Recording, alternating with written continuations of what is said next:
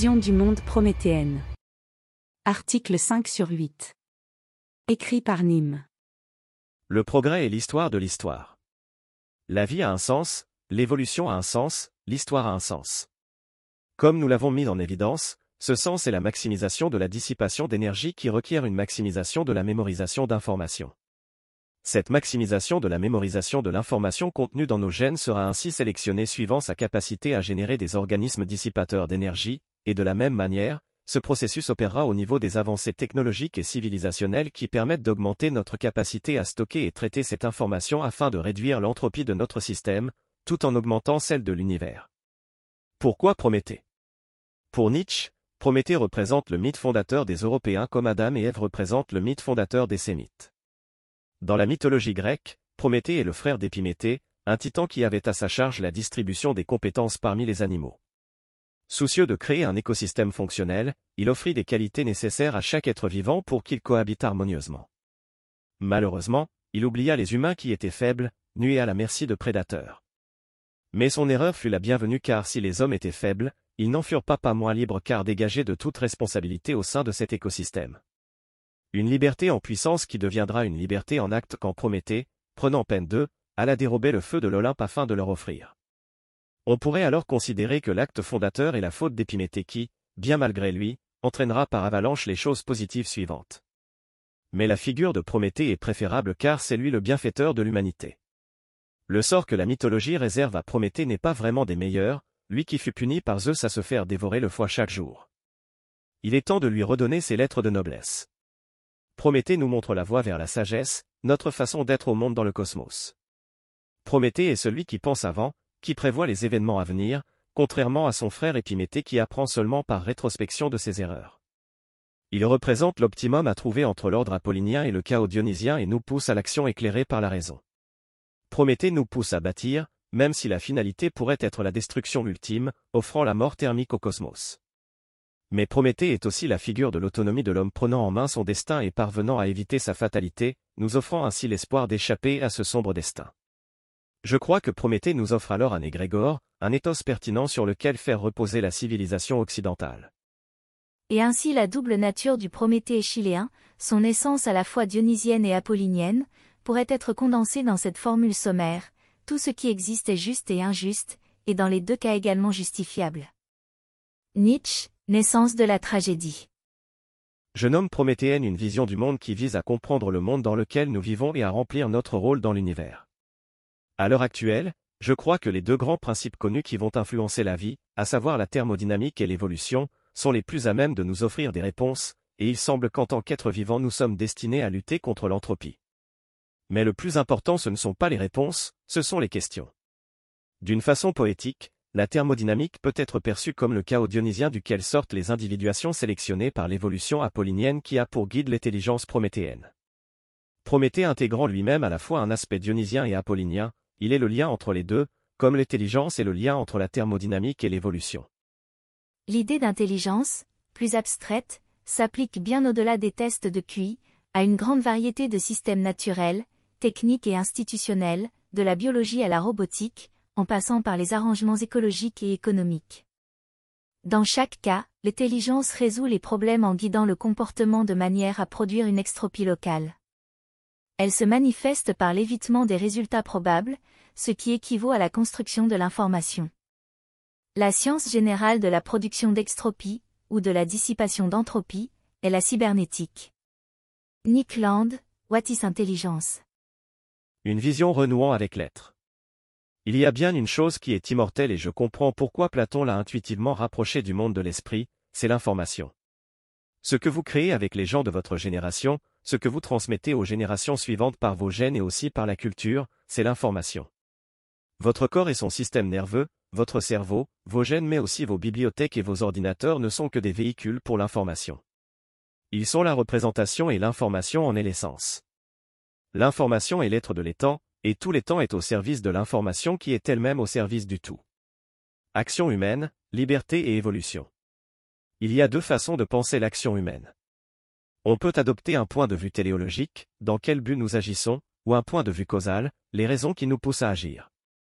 Un auteur comme Ludwig von Mises, cher aux libertariens, s'est penché sur cette question et propose dans son livre L'action humaine un nouveau champ d'étude qu'il appelle praxéologie, postulant que l'homme agit dans le but d'échanger sa situation contre une situation future préférable.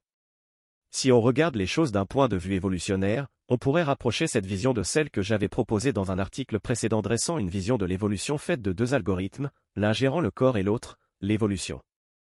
Celui gérant le corps va nous guider en nous informant de ce qui nous est profitable ou nous nuit en nous procurant une sensation de plaisir ou de souffrance. Nous chercherons ainsi à améliorer notre situation en envisageant comment éviter les situations futures d'inconfort, ce qui est suffisant pour gérer les interactions humaines et penser un système de coopération efficace. Mais on ne saurait s'en tenir à cela. Prenons alors le point de vue causal. Pourquoi agit-on? Comment peut-on expliquer un comportement? Parce que notre corps réagit à des stimuli de l'environnement et y apporte une réaction adéquate. Des informations sont communiquées au cerveau qui y répond. Pourquoi ces interactions existent? Parce que nous sommes câblés ainsi grâce à nos gènes. Pourquoi possédons-nous ces gènes? Parce que nous les avons reçus de nos parents et qu'eux-mêmes les ont reçus de leurs parents et ainsi de suite. Reprenons alors notre approche téléologique, nous agissons dans le but d'optimiser nos chances de survie et de reproduction et, ceux y parvenant, œuvrent ainsi à la sélection naturelle. Ce que je décris comme le second algorithme gérant l'évolution. Mais pourquoi est-ce que l'évolution existe? Quel est son but?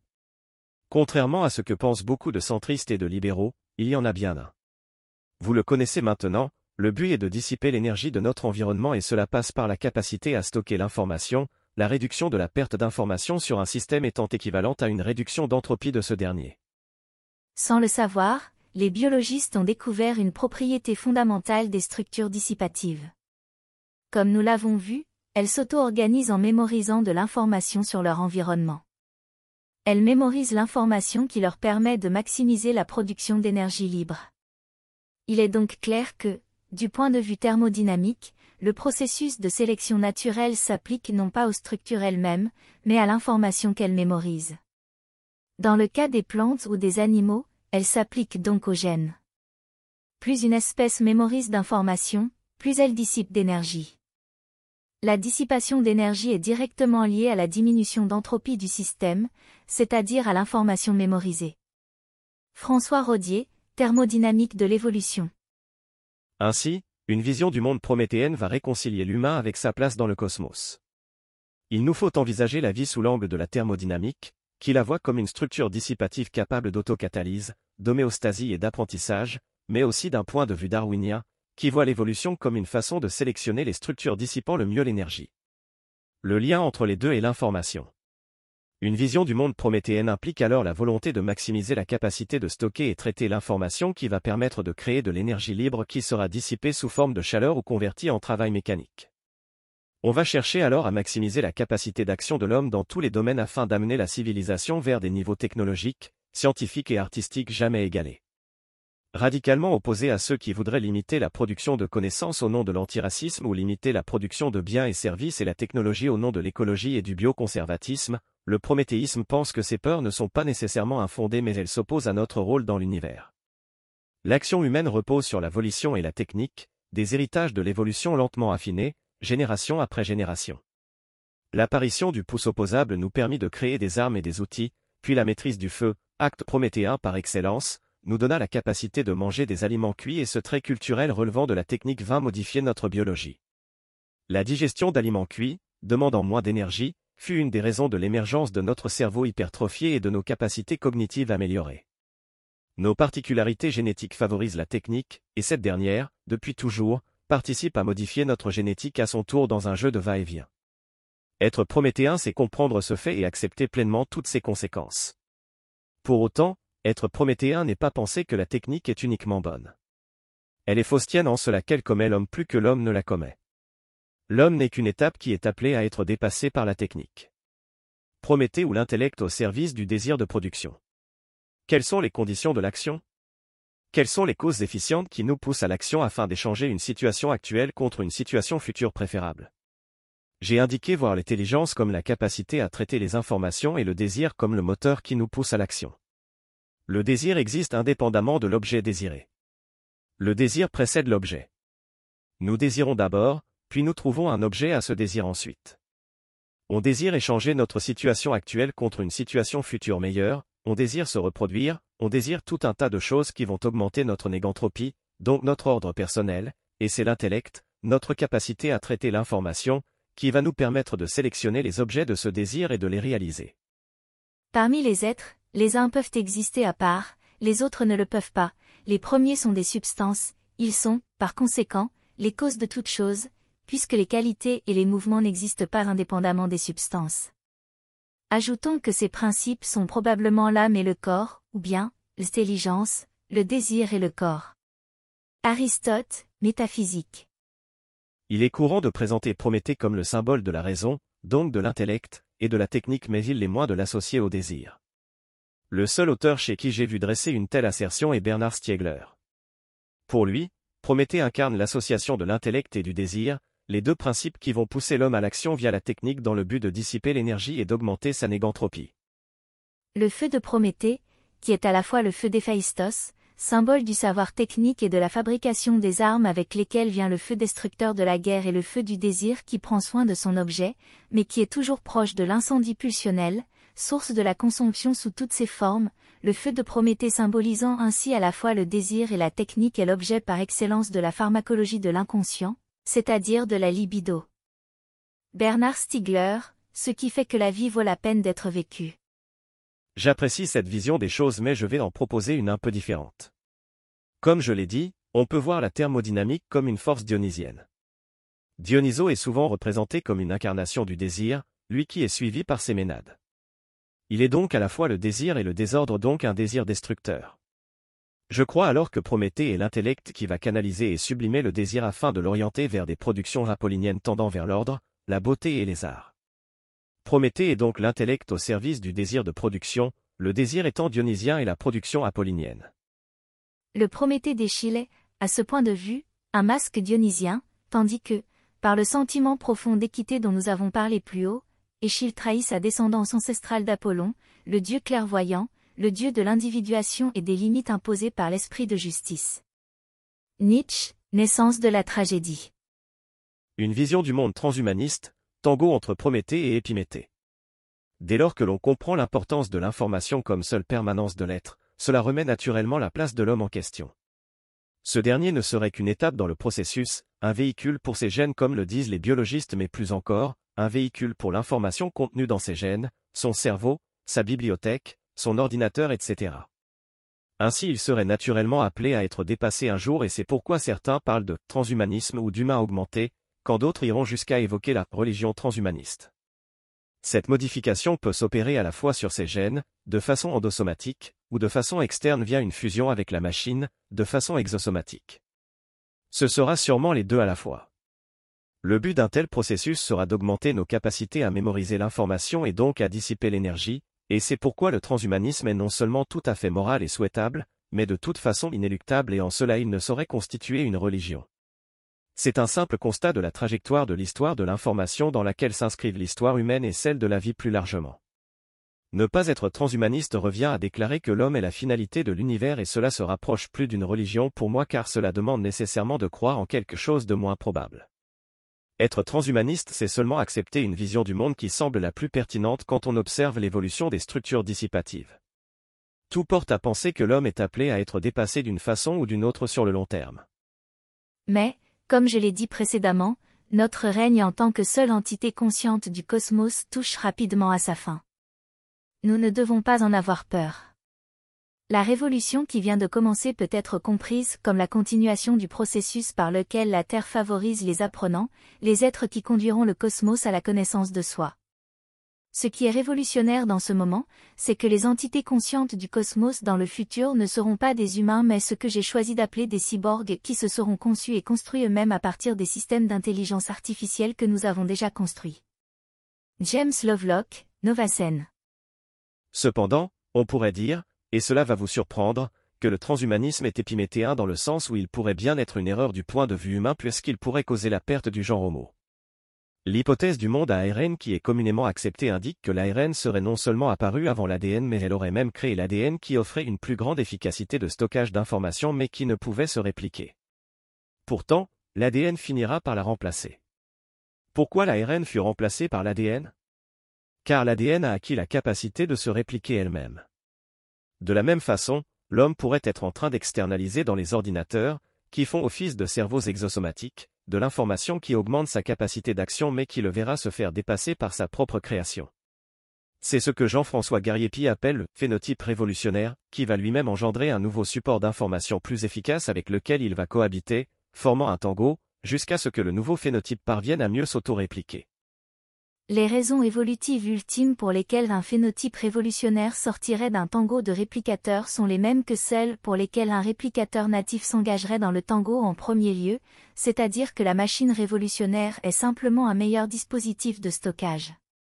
Après tout, si l'ARN a trouvé à l'origine une utilité pour un intermédiaire de l'ADN, cela doit signifier que l'ADN était supérieur d'une certaine manière.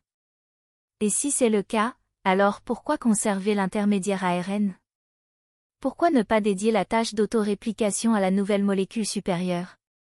Jean-François Gariepi, The Revolutionary Phenotype. Mais l'ARN n'a pas disparu et continue de jouer un rôle aujourd'hui, alors il est fort possible que l'homme aura encore une place et un rôle à jouer. C'est en tout cas ce que pense James Lovelock, qui, dans son livre Novacène, met en avant comment les machines auront toujours besoin du monde vivant biologique pour générer un environnement adéquat pour elles. L'histoire serait alors un tango entre Prométhée et Épiméthée dans lequel Épiméthée fait apparaître un nouveau support et Prométhée lui offre son autonomie. Une vision du monde individuationniste. Le problème aujourd'hui est sans doute que les gens qui parlent d'universalisme ne comprennent rien au principe qui est universel, la thermodynamique, et les gens qui parlent d'identité ne comprennent rien à ce qui met en forme l'identité, l'évolution, et tous ne perçoivent aucunement qu'il existe un lien entre les deux, l'information. L'universalisme en philosophie est l'idée qu'il existerait un système universel, une vérité qui régirait les relations entre les humains, façonnées par la raison humaine. C'est ainsi que les gens se réclamant de l'universalisme voient les choses aujourd'hui. Cela n'est pas complètement faux en cela qu'il existe effectivement un système universel qui régit les relations entre les humains et que la raison en fait partie, mais il convient de prendre en compte l'intégralité des processus de sélection à l'œuvre. Gardons en tête que le but de nos interactions est la dissipation d'énergie passant par le traitement de l'information. Comme nous l'avons indiqué, ceci est régi par les deux grands principes que sont la thermodynamique et l'évolution. La thermodynamique constitue un principe universel collectif auquel nous sommes tous soumis, nous, le vivant mais encore tout système dissipatif visant à user d'énergie, génératrice d'entropie. Afin d'augmenter notre négantropie et notre capacité à manipuler l'information, on va naturellement voir les humains se concentrer dans des villes, construire des réseaux routiers ou cybernétiques, et adopter toutes sortes de comportements tirant vers ce but. Cette dernière va aussi guider l'évolution darwinienne à laquelle le vivant seulement est soumis. L'évolution va être une source d'individuation et de différenciation à l'origine, entre autres, de la spéciation. Bien que les différentes espèces aient le même but, la dissipation d'énergie, leur façon d'y parvenir va différer, influençant leur comportement et leur mode d'interaction. C'est en cela qu'il est utile de penser l'humain à part, même si en réalité, on ne diffère pas du reste du vivant quant à notre rôle pour la biosphère et l'univers. Ainsi, pour ce qui est des comportements humains, il me semble que l'évolution et ses principes que nous avons décrits dans un article précédent, sont plus adaptés à nous renseigner sur les propriétés d'interaction entre les individus. Nous aurions bien tort de penser que chaque individu interagit de façon rigoureusement identique avec un autre individu. Ce mode de pensée est alors effectivement universaliste, mais cet universalisme n'est ni celui de l'humanisme, reposant sur une spécificité propre à Homo sapiens, ni celui des Lumières qui voudraient que cette spécificité soit la raison comme trait commun de notre espèce. Il repose sur les deux seuls principes connus, communs à tous les organismes vivants réellement universels, la thermodynamique dionysienne et l'évolution apollinienne à l'aune desquelles la raison prométhéenne doit venir prendre les meilleurs choix. Mais afin de l'utiliser au mieux, il nous est capital de bien comprendre ces deux principes en premier lieu. Le corollaire de ce constat, c'est que ces principes communs aux vivants que sont la thermodynamique et l'évolution sont aussi les phénomènes qui génèrent les identités particulières. On observe aujourd'hui des groupes humains communément appelés populations que l'on peut différencier aisément d'un point de vue génétique car elles sont le fruit de cette sélection. Ajoutez à cela le principe évoqué plus haut de cet entremêlement entre l'action de l'homme et la génétique, qui vont mutuellement se renforcer, et vous obtenez des groupes ethnoculturels disposant d'une génétique particulière et d'une culture particulière qui ont coévolué. En d'autres termes, leur identité. Aussi, si la vision du monde prométhéenne est bien universaliste, elle est dans le même temps nécessairement identitaire.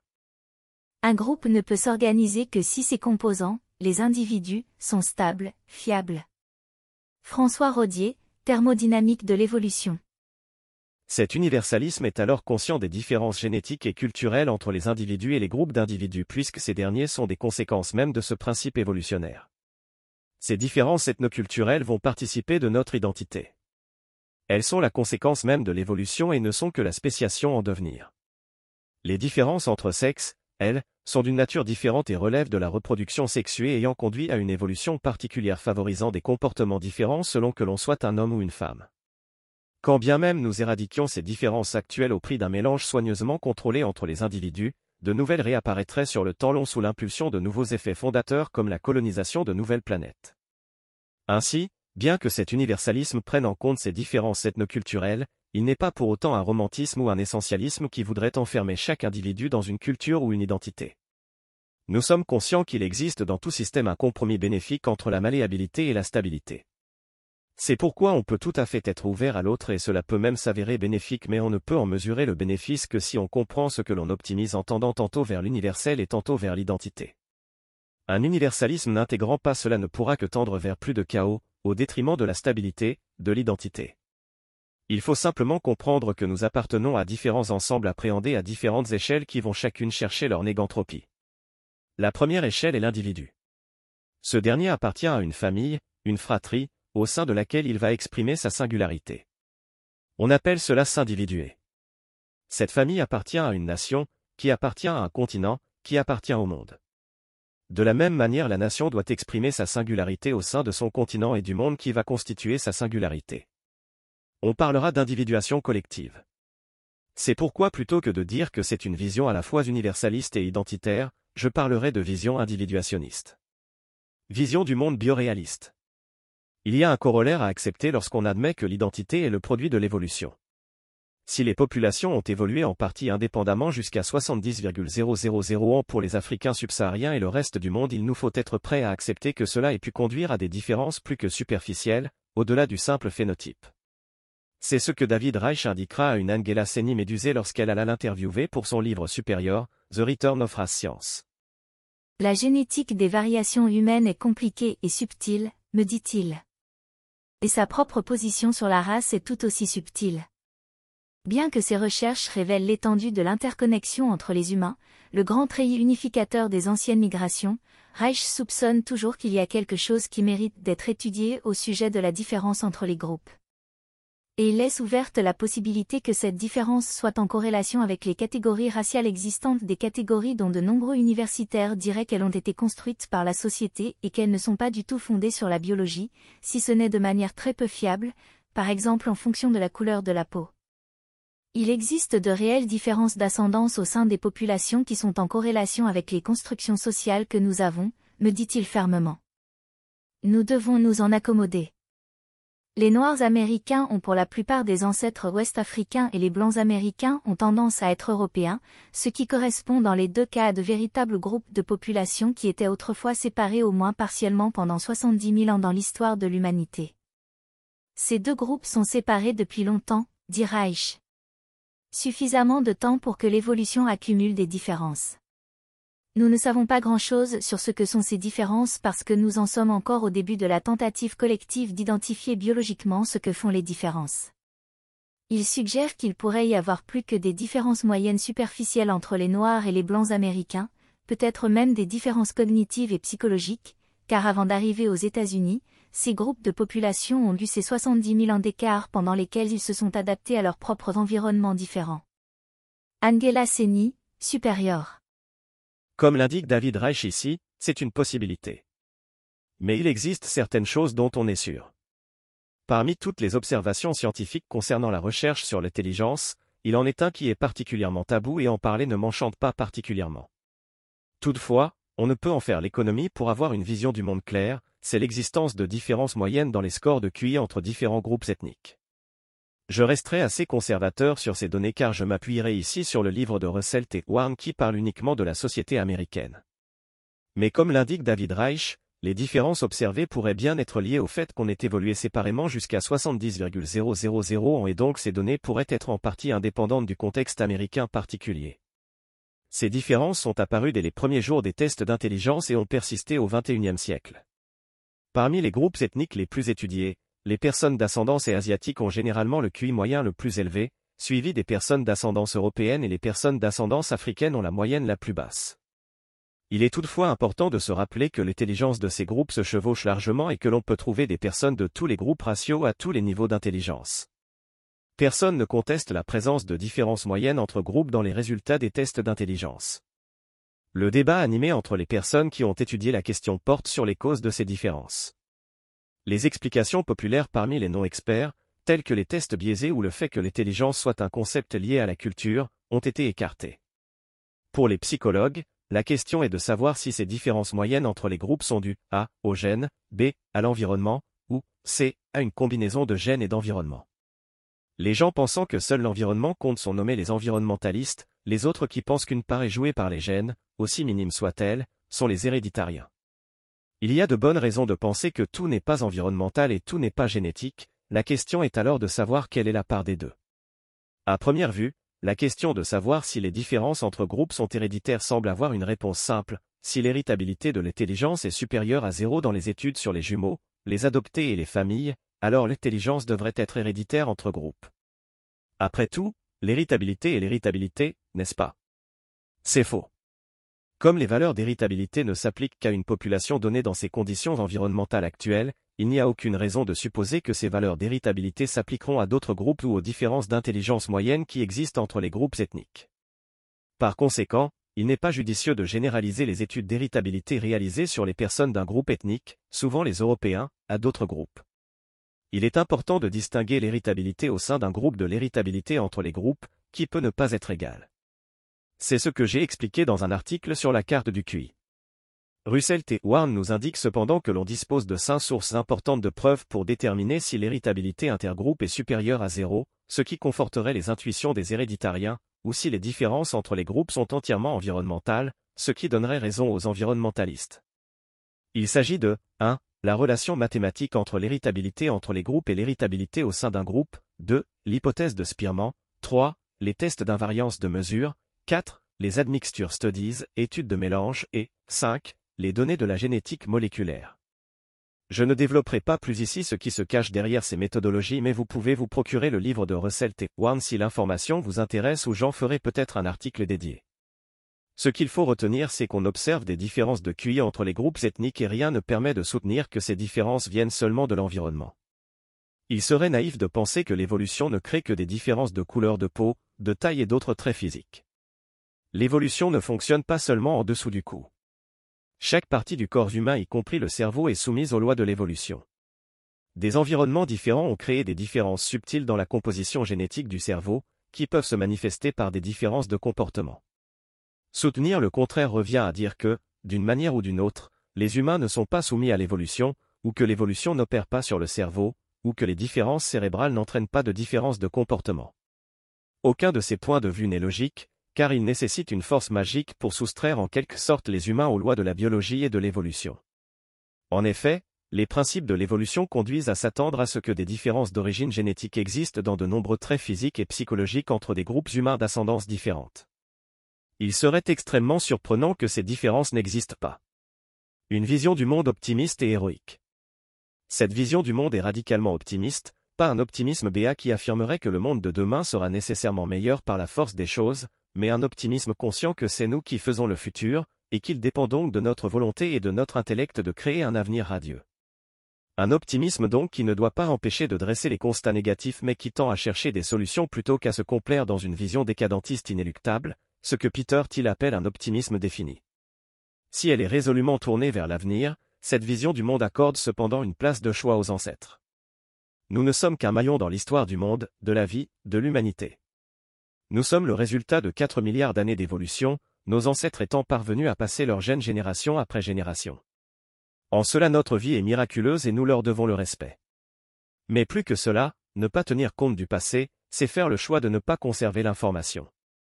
Or comme nous l'avons indiqué, une perte d'information sur un système est strictement équivalente à une augmentation de l'entropie du dit système.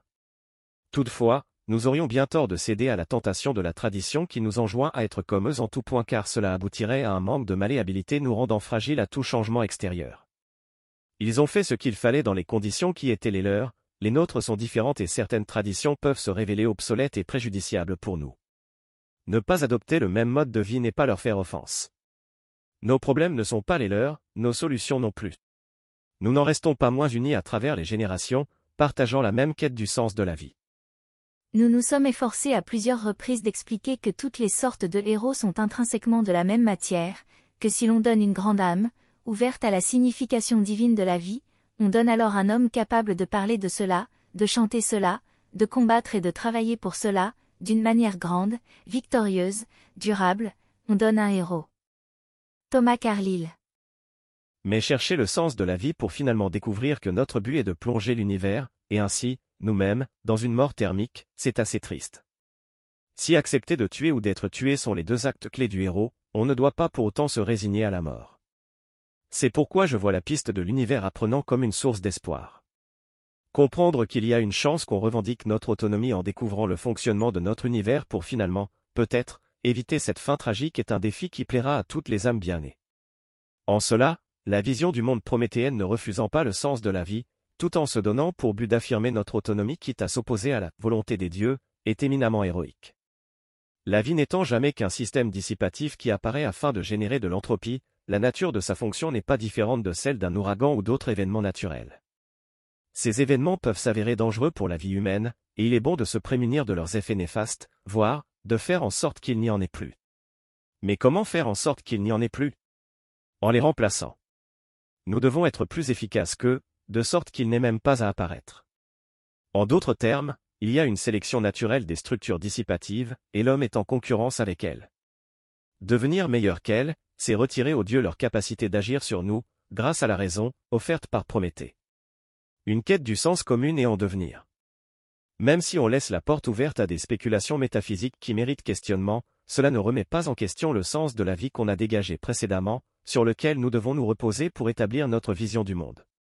Vous n'êtes pas seulement un véhicule pour vos gènes, vous êtes un véhicule pour la connaissance grâce, entre autres, à l'information qui se trouve dans vos gènes mais aussi à celle que vous créez par vos actions.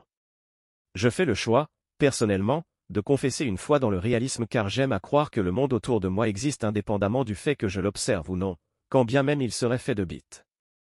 J'aime aussi à penser qu'on arrivera à en comprendre les règles par des intuitions validées en suivant la méthode scientifique et que la conscience est le résultat des lois physiques et non l'inverse, ce qui fait de moi un physicaliste, et je crois enfin que la conscience est un phénomène émergent, un sous-produit de l'existence qui a pour but de diriger notre corps mais aussi les autres structures dissipatives, ce qui fait de moi un fonctionnaliste mais aussi avec une forme de panpsychisme.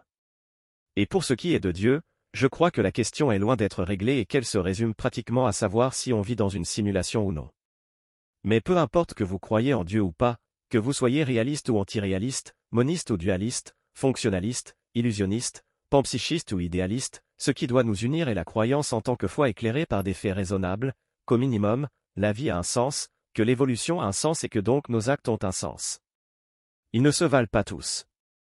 Si ces questions sont intéressantes, la question centrale pour moi est surtout celle du sens de la vie et de nos actions. Le brillant physicien Stephen Weinberg a exprimé les pensées des physiciens, plus nous en savons sur l'univers, a-t-il écrit, plus il semble dénué de sens. Oui, mais nous disons haut et fort non à ces affirmations. Stuart Kaufman, A World Beyond Physics. Tout homme, comme je l'ai déjà dit quelque part, n'est pas seulement un apprenant, mais un faiseur, il apprend, avec l'esprit qui lui est donné, ce qui a été, mais avec le même esprit, il découvre plus loin, il invente et conçoit quelque chose qui lui est propre. Il n'y a pas d'homme sans originalité. Aucun homme ne croit ou ne peut croire exactement ce que croyait son grand-père, il élargit quelque peu, par une nouvelle découverte, sa vision de l'univers, et par conséquent son théorème de l'univers, qui est un univers infini, et qui ne peut jamais être embrassé entièrement ou définitivement par aucune vision ou aucun théorème, dans aucun élargissement concevable, il élargit quelque peu, dis-je. Il trouve quelque chose qui était crédible pour son grand-père, incroyable pour ce dernier. Faux pour lui-même, incompatible avec quelque chose de nouveau qu'il a découvert ou observé. Thomas Carlyle, Les héros, le culte des héros et l'héroïsme dans l'histoire. Il est alors nécessaire de posséder un sens qui nous conduit à l'action, mais plus important encore, il nous faut le partager avec nos contemporains ou, du moins, il nous faut partager son questionnement. Car au final les questions sont plus importantes que les réponses. Peu importe que la question ne soit pas scellée tant qu'elle permet d'offrir une vision du monde positive à l'individu comme membre de son collectif. La puissance de la destinée ne devient libre que dans la communication et le combat. La destinée fatidique du Dasein dans et avec sa génération constitue l'advenir total et authentique du Dasein. Heidegger, Être étant, section 74. C'est là toute la valeur des religions, des idéologies et des romans nationaux qui visent à former le domaine d'easing dominant. La vie est un principe autocatalytique collectif, on ne peut pleinement se réaliser qu'en appartenant à un système, à sa génération, à sa civilisation, à sa nation, à sa famille. Soyons la génération et la nation de ceux qui veulent servir la vie et l'univers en trouvant les bonnes questions à poser et en tentant d'y apporter les réponses. Naturellement, cela implique que toutes les questions puissent être posées et que les réponses puissent être cherchées. Cela implique donc une liberté académique totale. Ce n'est pas grave d'avoir des croyances tant qu'elles peuvent être potentiellement vraies et si nous les révisons lorsque nous avons de nouvelles données les rendant caduques. Il existe un lien plus fort qui peut nous unir au-delà de nos croyances différentes. Quel est le lien entre Schrödinger qui pense qu'il existe une conscience unitaire, Elon Musk qui pense qu'on vit dans une simulation et Lee Smolin qui ne peut se détacher de sa croyance réaliste? C'est le doute et le questionnement. C'est ça le moteur de l'Occident, cette capacité à douter mais à savoir réfuter les fausses routes. Si je m'appuie sur la thermodynamique et l'évolution aujourd'hui, c'est parce que ce sont les pistes que j'estime les plus à même de nous offrir les informations nécessaires à penser le monde et la vie mais je n'aurai aucun problème à revenir dessus si demain on me montre que tout s'explique par quelque chose de nouveau qui remplace la mécanique quantique par exemple. Et je suis surtout bien conscient de la myriade de questions qui restent sans réponse à l'heure actuelle. Qu'est-ce que la vie? Le monde existe-t-il indépendamment de notre esprit? La matière possède-t-elle des propriétés en soi? Qu'est-ce que la conscience? Et la question des questions, qui est John Galt? Sans oublier, la vraie question suprême, pourquoi est-ce qu'il y a quelque chose plutôt que rien? Et bien d'autres encore. Alors je crois que s'il y a une croyance que nous devons partager, ce qui doit constituer notre religion dans le sens où c'est ce qui doit nous lier, c'est celle qui nous amène à affirmer que nous serons capables de répondre à ces questions.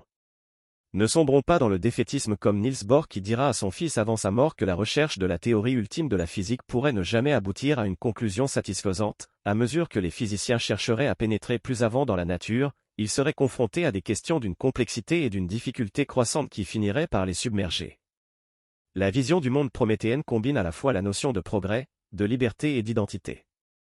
Identité car le mythe de Prométhée est notre mythe fondateur, liberté car, dans ce mythe, les hommes, dans leur malchance d'avoir été oubliés par Épiméthée lors du partage des compétences, en deviennent libres, en cela qu'il ne leur a pas donné de rôle dans son écosystème, une liberté potentielle qui deviendra une liberté en acte quand Prométhée leur donnera le feu.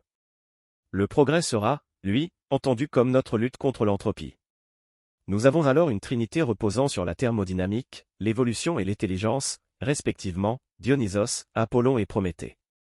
Dionysos est le moteur, la source du désir de production qui dicte la règle de la dissipation d'énergie, Prométhée est le pilote qui guide nos choix par la raison et l'intelligence et Apollon est le constructeur du véhicule qui sélectionne les meilleurs supports matériels de l'information. Nous sommes des véhicules pour l'information. Alors soyons des bolides.